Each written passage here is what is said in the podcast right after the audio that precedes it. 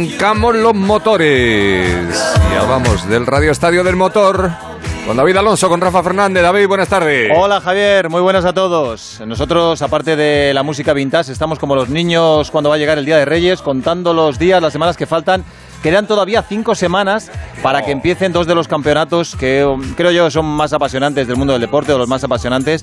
Pero claro, es que se está haciendo tan largo este parón que ya vamos entrando un poquito en faena porque estamos en plena ola de presentaciones. En Fórmula 1, por ejemplo, se ha presentado ya McLaren, que sigue una línea más bien continuista. Se ha presentado Alfa Tauri, el antiguo Toro Rosso, que es, eh, podríamos decir, el hermano pequeño de esto, esto parece Milán, en París, alta costura. Sí, sí, sí, sí, la, la pasarela. Van desfilando todos uno por uno y mañana en motos se presenta el equipo Repsol Honda, el equipo de eh, Mar Market. Pero antes de nada, déjame que te cuente la última hora de Fernando Alonso. El jueves le quitaron los puntos del labio. Se encuentra bastante mejor, está empezando a entrenar suave y en 3-4 días le van a quitar los puntos de la intervención en el maxilar superior. En teoría llegará bastante bien eh, a los test y a la primera carrera el 28 de marzo. Además, eh, creo, Rafa, que acaba de colgar una foto ahora mismo en Twitter donde se le ve en el gimnasio a tope. Habíamos hablado con él para que lo hiciera justo cuando íbamos a entrar en antena. Lo ha clavado. Y efectivamente, lo ha clavado. Seguimos domingo eh, con el brazo poniendo ahí duro para que se demuestre que está a tope y eh, mostrando cómo sigue entrenando. Eh, bueno, ¿cómo se llama? El, la, la- El Bosu se llama, Bosu, ¿no? el Bosu, y haciendo exacto, sí, como- bici estática. Sí, sí, eh, el Bosu subido ahí y luego haciendo bici, bici estática y para que no se vea ninguna duda de que Fernando Alonso eh, está bien, o sea que se le ve la cara bien, o sea que, que mm, él está convencido, ¿no, David, de que va a estar el día 12 en Bahrein? Pues Fernando sigue recuperándose y Mar Márquez también. Eh, mañana se presenta el equipo Repsol Honda con Márquez y con Paul Espargaró. Aunque 2020 no ha sido un año bueno para ellos,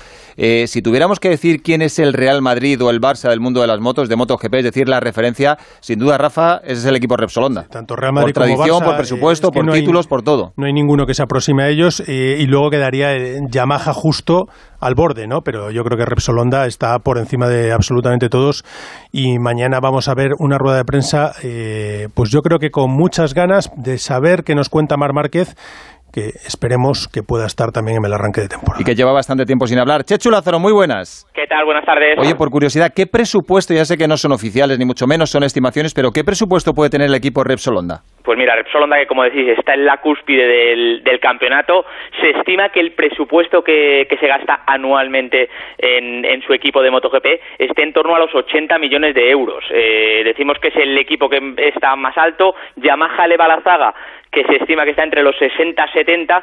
En esa diferencia también puede estar el, el sueldo de Marc Márquez. Evidentemente, Márquez es el piloto número uno del campeonato, es el piloto mejor pagado, con un sueldo aproximado de unos 15 millones por año, y ahí puede estar precisamente esa diferencia de presupuestos. Paso por debajo estarían eh, tanto KTM como Ducati en torno a 50 millones y Suzuki, que es lo que sorprende, que el año pasado fue campeona de- del mundo, que fue la que eh, al final batió a todos, está en torno a los 40 millones, es decir, en la mitad del presupuesto que maneja el equipo Repsol Honda. Estarían luchando por la permanencia en la liga. Sí, ¿eh? sí, sí, sí, pero fíjate, Márquez 15 millones al año, con eso Messi no llega ni a fin de mes. O sea, le, le costaría. No, no llega ni a la panadería. Sí, sí. Eh, oye, Chechu, eh, hay indicios de que Mar Márquez, eh, indicios cada vez más sólidos, va a llegar a la, a la carrera de Qatar. La duda, si lo hace finalmente, es en qué condiciones físicas y en qué condiciones competitivas después de un año sin competir. Aunque mañana aportará, imagino, algo de luz sobre esto, ¿hay alguna novedad en este sentido? Hay, lo que hay muchas ganas de escuchar a Mar porque lo decías, no habla Márquez en rueda de prensa, sí que hizo una entrevista en la televisión oficial, en la televisión que tiene los derechos en Dazón, pero en rueda de prensa no habla desde el mes de agosto cuando eh, no pudo competir en ese segundo Gran Premio de, Jerez, eh, es decir, tenemos muchas ganas de preguntarle muchísimas cosas y una de ellas es cómo estará.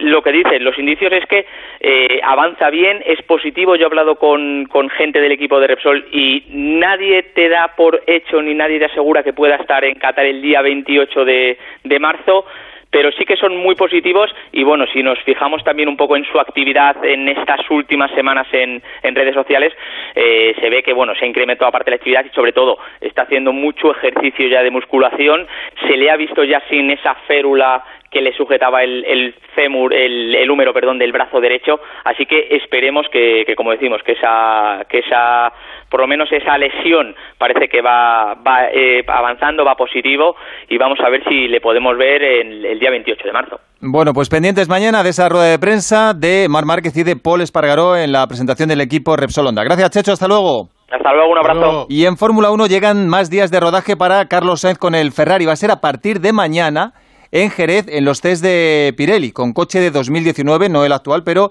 eh, Rafa, todo lo que sea rodar le va a venir bien. Hombre, son tres días, eh, va a estar con Charles Leclerc y es el primer equipo de todos los de las escuderías de Fórmula 1 que va a rodar en un año en el que todos van a ir pasando por, eh, por esos neumáticos. Pero eh, yo creo que para Carlos, además, para empezar a familiarizarse con el nuevo coche, eh, aunque sea el de 2019, estoy seguro que le va a venir muy bien. Hola Jacobo Vega, muy buenas. ¿Qué tal, David, Rafa? ¿Cómo estáis? Teniendo en cuenta que solo va a poder rodar un día y medio con el coche de 2021, eh, lo de estos días a Carlos le va a venir fenomenal.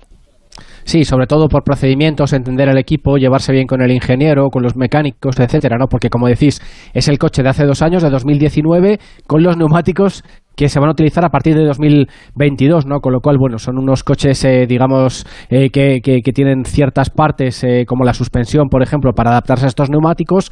No le va a valer para rendimiento ni para buscar cosas para este año, pero sí para proseguir con ese trabajo que empezó en Fiorano, ¿no? eso, entenderse con el equipo, con el ingeniero, con el volante, conocer a los mecánicos, que los mecánicos sepan cómo quieres tú el coche, cómo te gusta, etcétera, ¿no? Es importante todos los días que puedas probar aprovecharlos. Jacobo, son muy diferentes los volantes de, de los diferentes coches. De cada equipo, sí. Y dentro de un equipo, eh, el piloto tiene también algunas cosas que decir, ¿no? Algunos cambios. Pues este botón lo prefiero aquí porque prefiero activarlo eh, con la mano derecha o con el dedo por detrás, etcétera. No sé sí, sí que hay cambios. Es importante y, y, hay mucho trabajo tras de ello. De hecho, mucho del trabajo que se hace en la, en la fábrica durante la pretemporada es la adaptación no solo de, del volante, sino del volante, los pedales, etcétera, a cada piloto, ¿no? Porque cada uno es un mundo. Jacobo, dame un segundito que seguimos hablando de motor, pero va a empezar la segunda parte en Anoeta. Pero... Los motores en marcha en primera y en segunda división y también en tiempo de motor. Y mira, Antonio, por rematar con asuntos crematísticos, por eh, cuestión de, de, pasta pura y dura, que me parece realmente curioso e interesante, nos contaba Chechu Lázaro que en MotoGP el equipo Repsol Honda, el, el que está arriba del todo en cuanto a presupuesto, puede tener unos 80 millones por temporada, Yamaha puede estar en torno a los 70 y luego ya está Ducati con 60, Suzuki que ha ganado el último campeonato con 40.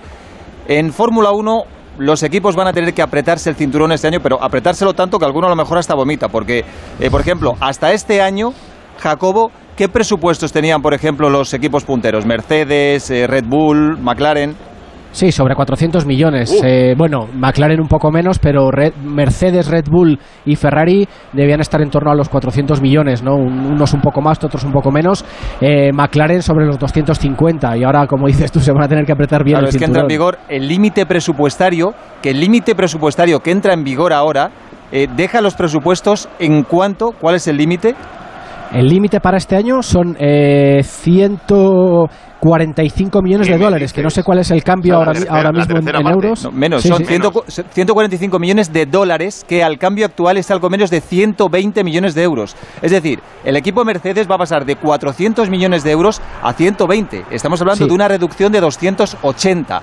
Bien es cierto que hay que matizar que en este límite no entra el sueldo de los pilotos ni el de los directivos o ingenieros más importantes, los que más cobran. ¿Y antes sí?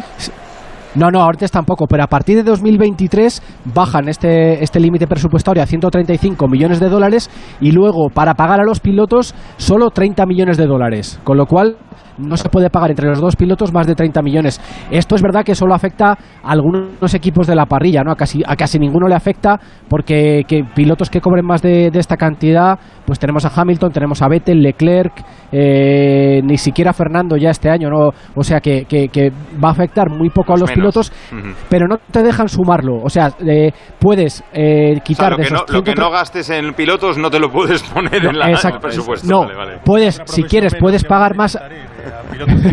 no, pero puedes pagar más a los pilotos si quieres y te lo descuentan del límite, pero no puedes pagarles, o sea, puedes pagarles menos, pero no te lo descuentan. Claro, lo que puedes hacer, pagar mucho a los pilotos y que los pilotos paguen luego al resto del del equipo. ¿eh? con eso a lo mejor no han este mecánico que anda por ahí, no, este es mío, este es mío. Y un crowdfunding, y un crowdfunding. se nos supone que alguna escudería decida que se pide. La, la, pregunta, Jacobo, es, si hay equipos que van a tener que reducir su presupuesto en 250 millones de euros de un año para otro, eh, ¿cómo van a hacer esa reducción? ¿Que va a tener que echar a más de media plantilla?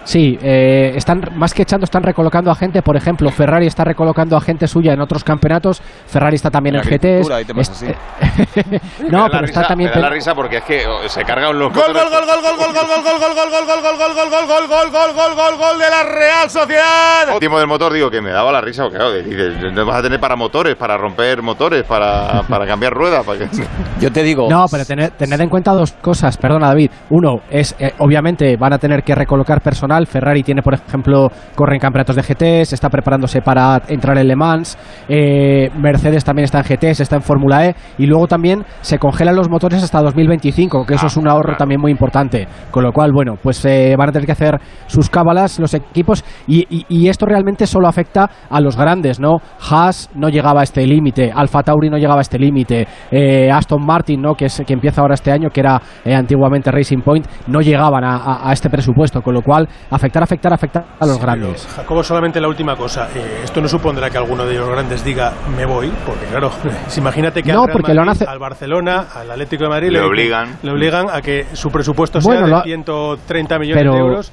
sí, pero lo han aceptado lo han aceptado. Eh, esto significa que van a tener unas empresas mucho más saneadas, que han estado muy tocadas con el tema del COVID, y miran un poco, Liberty Media es americana y, mira un poco a cómo funcionan las cosas en Estados Unidos, ¿no? En la NBA tienen límites salariales y límites de presupuesto y funciona bien, en la NFL también, con lo cual es ahí hacia donde van, y yo creo que ninguna empresa del mundo eh, no va a ver esto con malos ojos, ¿no? Porque les va a hacer ahorrar y ser más eficientes. Yo no creo que, que sea el problema. Se trata de salud financiera y eso es muy importante. Si esto se aplicase, por ejemplo, en la Liga o incluso en Europa, eh, no habría casos como los del Barcelona, porque me da a mí que lo del fair play financiero es una milonga gigantesca. Absoluta.